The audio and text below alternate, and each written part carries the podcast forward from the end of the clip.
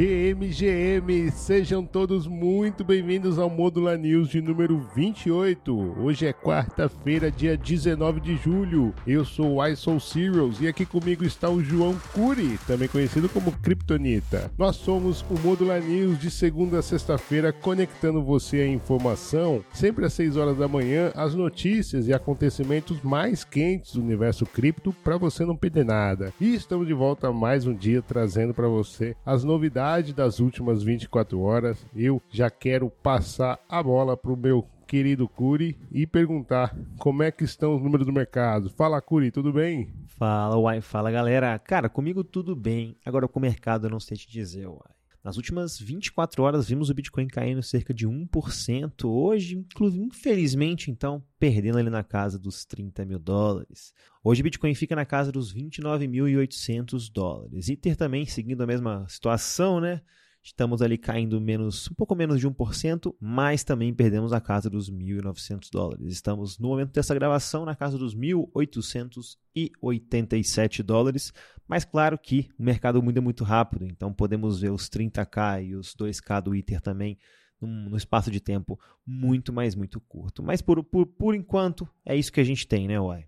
Curi, depois de a gente passar um longo período na ganância, no índice do medo e ganância, hoje nós estamos neutros, 50 ali cravadinho na metade é o índice de medo e ganância de hoje. Lembrando que esse número vai de 0 a 100. Eu tenho aqui uns dados bem interessantes para o nosso ouvinte é, da, do Modular News, uns dados on-chain. Olha só, nos últimos dias, 1,5 milhão de bitcoins, um milhão e meio de bitcoins, foram trocados entre carteiras e somente meio milhão de bitcoins foram negociados. E olha, olha esse dado que interessante, Curi. O número de carteiras com mais de mil bitcoins está na mínima dos últimos três anos após essa movimentação. Curi, tem baleia negociando OTC. É, uai, não é brincadeira não que está acontecendo nesse mercado. Apesar dos preços ali já terem recuado, já terem perdido é, os marcos que o mercado gosta de saber, como a gente trouxe anteriormente, muita coisa está acontecendo aí que a gente não faz nem ideia, né, uai? E o mercado não brinca não, cara. Por mais que a gente esteja aqui cobrindo tudo o que acontece no criptomercado, tem coisas que, como você mesmo falou, não temos nem como ter acesso, né? Esses deals OTC, por exemplo, aí, cara, isso aí não tem como a gente saber realmente o que está acontecendo, o que não está acontecendo. Então, por isso, até porque a gente sempre prioriza pela blockchain, pela transparência. Uai, mas me diz aqui, cara, por mais que os preços não estejam muito animados, tem notícia brasileira para deixar a gente bullish também, que? Muito legal. Essa semana nós já falamos que os Estados Unidos têm interesse em adotar a tecnologia BeConnect, que é uma conexão entre as duanas ali do país do Mercosul, mas olha só, agora os brasileiros vão se beneficiar dos documentos baseados em blockchain. Nova versão do RG usará a tecnologia blockchain e token de identificação para todos os brasileiros. O governo federal anunciou que a nova versão do RG, um dos principais documentos de identificação do Brasil, já atingiu mais de um milhão de novos documentos emitidos e que o sistema agora conta com o uso da tecnologia blockchain. Segundo revelou o secretário do Governo Digital do Ministério de Gestão, Rogério Mascarenhas, as informações do novo RG agora são validadas diretamente com a Receita Federal por meio do sistema em blockchain chamado Bicadastro, que é baseado na Hyperledger. O uso dessa tecnologia evita fraudes e ajuda na integração dos sistemas e dos dados, já que os RGs são emitidos pela Secretaria de Segurança Pública de cada estado, enquanto o CPF é emitido pela Receita Federal. É, estamos vendo uma nacionalização agora dos nossos documentos de identificação, Curi. Agora, é curioso esse movimento também vindo junto com as CBDCs, né? É isso aí, meu querido. Muito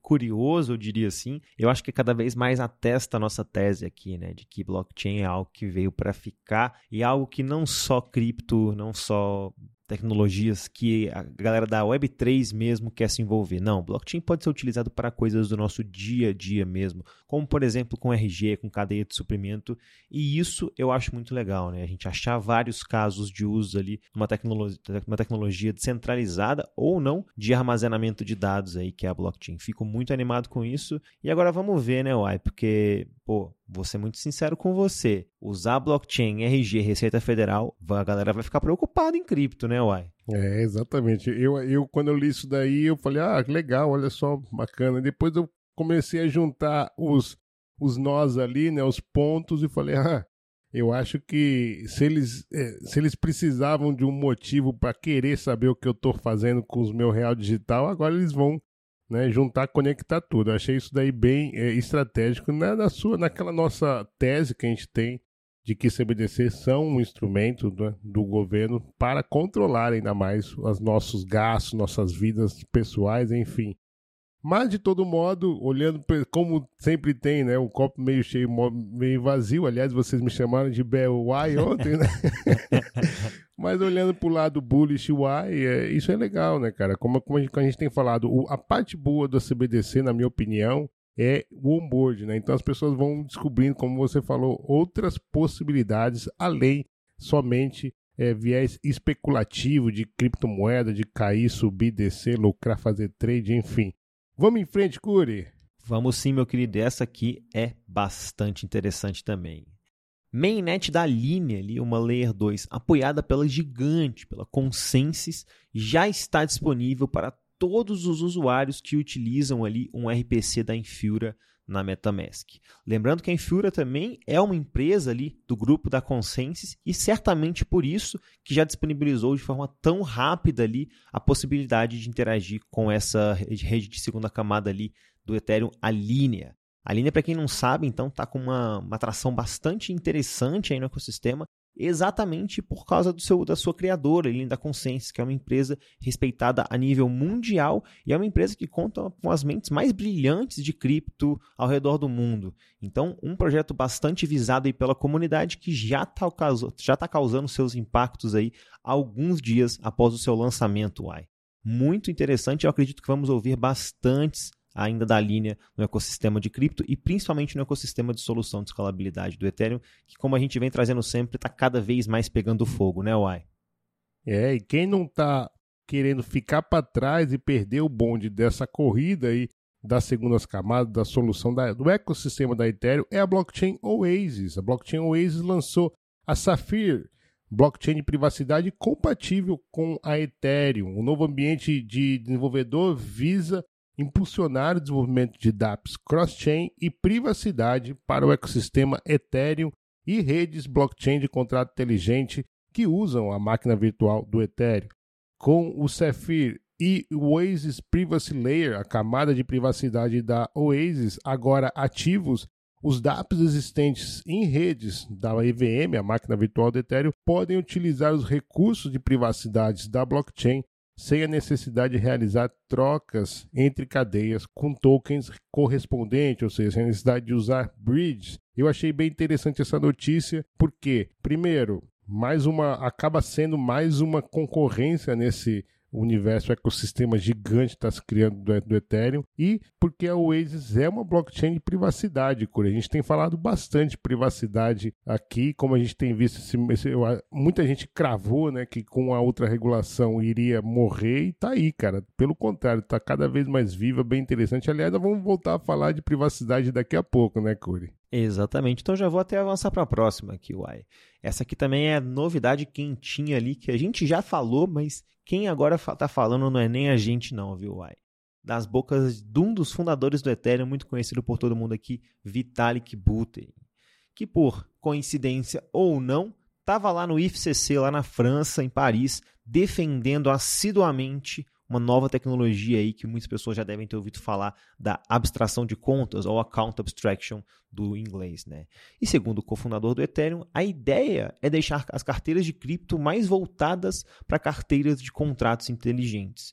E com isso, né, claro, utilizando account abstraction em cima disso ou abstração de contas, veremos finalmente então do uso de uma carteira cripto se tornar tão fácil quanto utilizar uma conta do e-mail.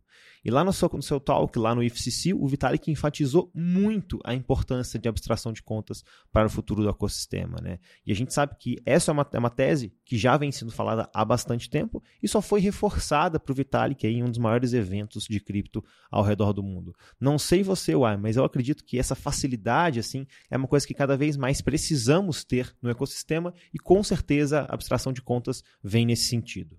Aliás, eu quero já deixar um convite aqui para quem está nos ouvindo que o nosso próximo Twitter Space Interchain nós vamos trazer o Fábio Catalão para falar de Starknet, que foi uma das desenvolvedoras da tecnologia de abstração de contas. Então vai ser bem interessante, com certeza nós vamos também entrar nesse tópico. Bom, deixa eu avançar aqui e trazer um Hug Pool. Olha, é, é impressionante. Quando eu não gravo, vocês só têm notícias boas para falar. E quando eu, eu, venho aqui, olha só, um Hug, mas essa é uma notícia mesmo triste para se falar, Curi. Neopets cancela jogo NFT após arrecadar grana da Polygon e da Avalanche. Apesar de 4 milhões em financiamento de empresas de criptomoedas, a Neopets abandona os NFTs. Apenas alguns meses atrás, o CEO da Neopets Meta, Dominic Law, promoveu publicamente o conceito de jogo Web3 jogar e ganhar e disse a Forbes: a fofa franquia Neopets oferecia todos os ingredientes certos para o jogo de NFT, entretanto, agora foi cancelado e ninguém sabe o real motivo do porquê que isso aconteceu. O Neopets Metaverse era um jogo baseado no Tamagotchi, o simulador de animal virtual dos anos 2000, que estava em seu estágio alfa de desenvolvimento e a equipe já tinha vendido mais de 9 mil NFTs na rede Solana através de várias coleções além de arrecadar milhões de patrocínio como Polygon Ventures e o fundo de ecossistema da Avalanche Labs. Rugpool. Olha isso, hein, Mike? Não é para brincar, não, cara.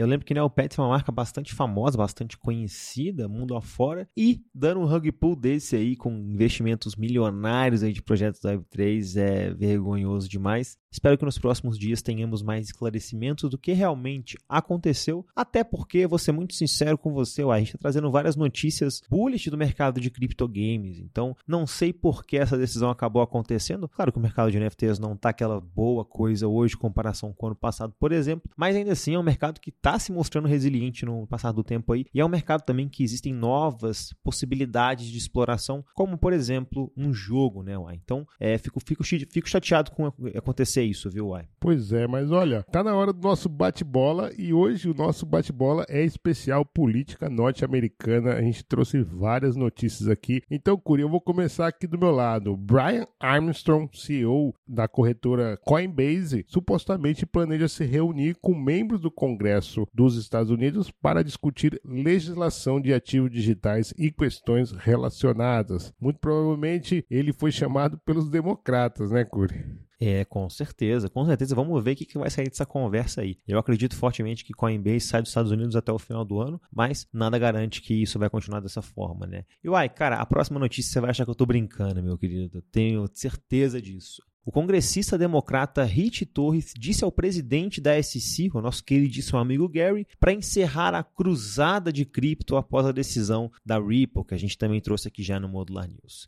O político disse que é hora da SEC se acostumar com a, aspas, doutrina Torres, fecha aspas, em alusão à juíza Analisa Torres, que julgou parecer favorável à Ripple contra a SEC.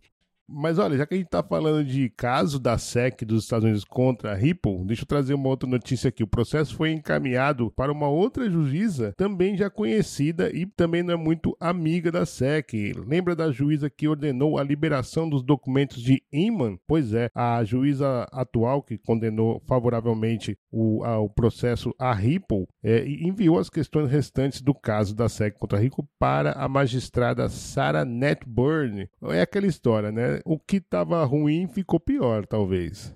E não é só isso, hein, Uai? Essa aqui também que eu vou puxar agora é novidade bem diferente. Ron DeSantis, um candidato à presidência dos Estados Unidos, prometeu banir CBDCs se for eleito presidente. Esse candidato à presidência dos Estados Unidos é atualmente governador da Flórida e assinou em março um projeto de lei para proibir o uso de CBDCs lá no local. Ele disse mais ou menos assim, uai. Se eu for presidente, no primeiro dia vamos anular a moeda digital do Banco Central. DeSantis tem sido um crítico franco das CBDCs por permitir o que a gente sempre traz aqui, uma espécie de vigilância sancionada pelo governo. Porém, quando o assunto é Bitcoin, ele tem se mostrado muito mais favorável, chamando até mesmo de uma questão de liberdade civil, uai. É interessante, como a gente já falou também aqui, as próximas eleições dos Estados Unidos têm tudo para ser pautada, discutida, inclusive na questão da, do posicionamento né, em relação à regulamentação das criptomoedas. Vamos lá ver. Esse daí já meteu o louco logo de cara. Interessante Bitcoin na veia. Eu tô, tô curioso para ver se vai ter algum político que vai usar o laserais no cartaz de, de, publicidade lá da campanha presidencial. Olha, deixa eu trazer uma outra notícia bullish, hein? ETF de Bitcoin à vista da Valkyrie entra em lista de regulamentação para análise da SEC. É isso mesmo, a SEC aceitou o pedido de ETF de Bitcoin à vista pela Valkyrie e agora começa a contar o reloginho 240 dias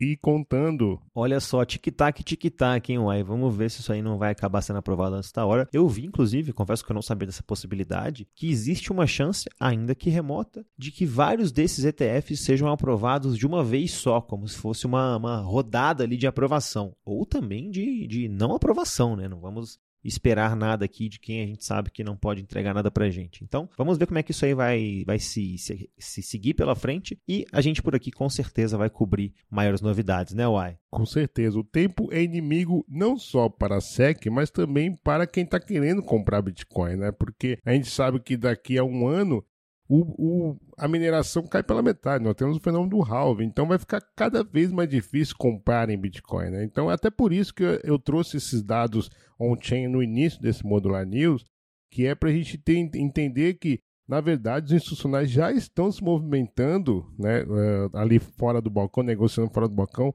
Quando você tem é, meio milhão de bitcoins sendo negociados e 1,5 milhão de BTC sendo trocado de carteiras, né? E esse, o número de carteiras de baleias cada vez menores, acima de mil Bitcoin menores, o que, que você tem? Você tem as baleias começando a acumular, né? Então, realmente, essa corrida aí, o tic-tac está cada vez mais é, eminente aí do institucional. Vamos lá ver. Olha, tem uma notícia bem legal da Zcash, né?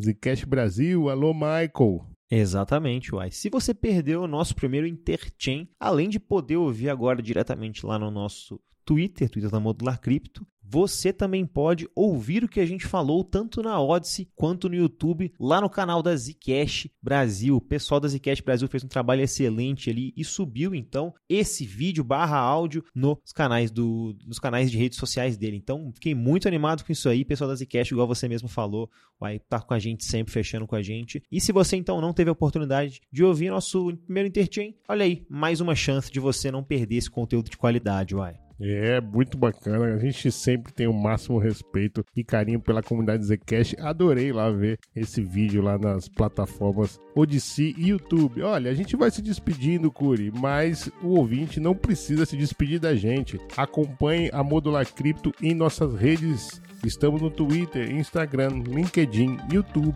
Thread Acesse nosso site modularcrypto.xyz e tenha acesso gratuito aos artigos feitos pelo time de research da Modular Crypto. Eu vou ficando por aqui, mas a gente volta amanhã. Cure com você.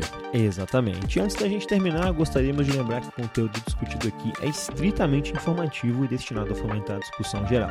Não deve nunca ser interpretado como recomendação financeira, fiscal ou conselho de vida para qualquer indivíduo. Encorajamos fortemente que você faça sua própria pesquisa e consulte profissionais qualificados. É isso então, Uai. Nos vemos amanhã no mesmo horário e no mesmo local. Muito obrigado a todo mundo que ouviu a gente até aqui e como eu falei, retornamos amanhã.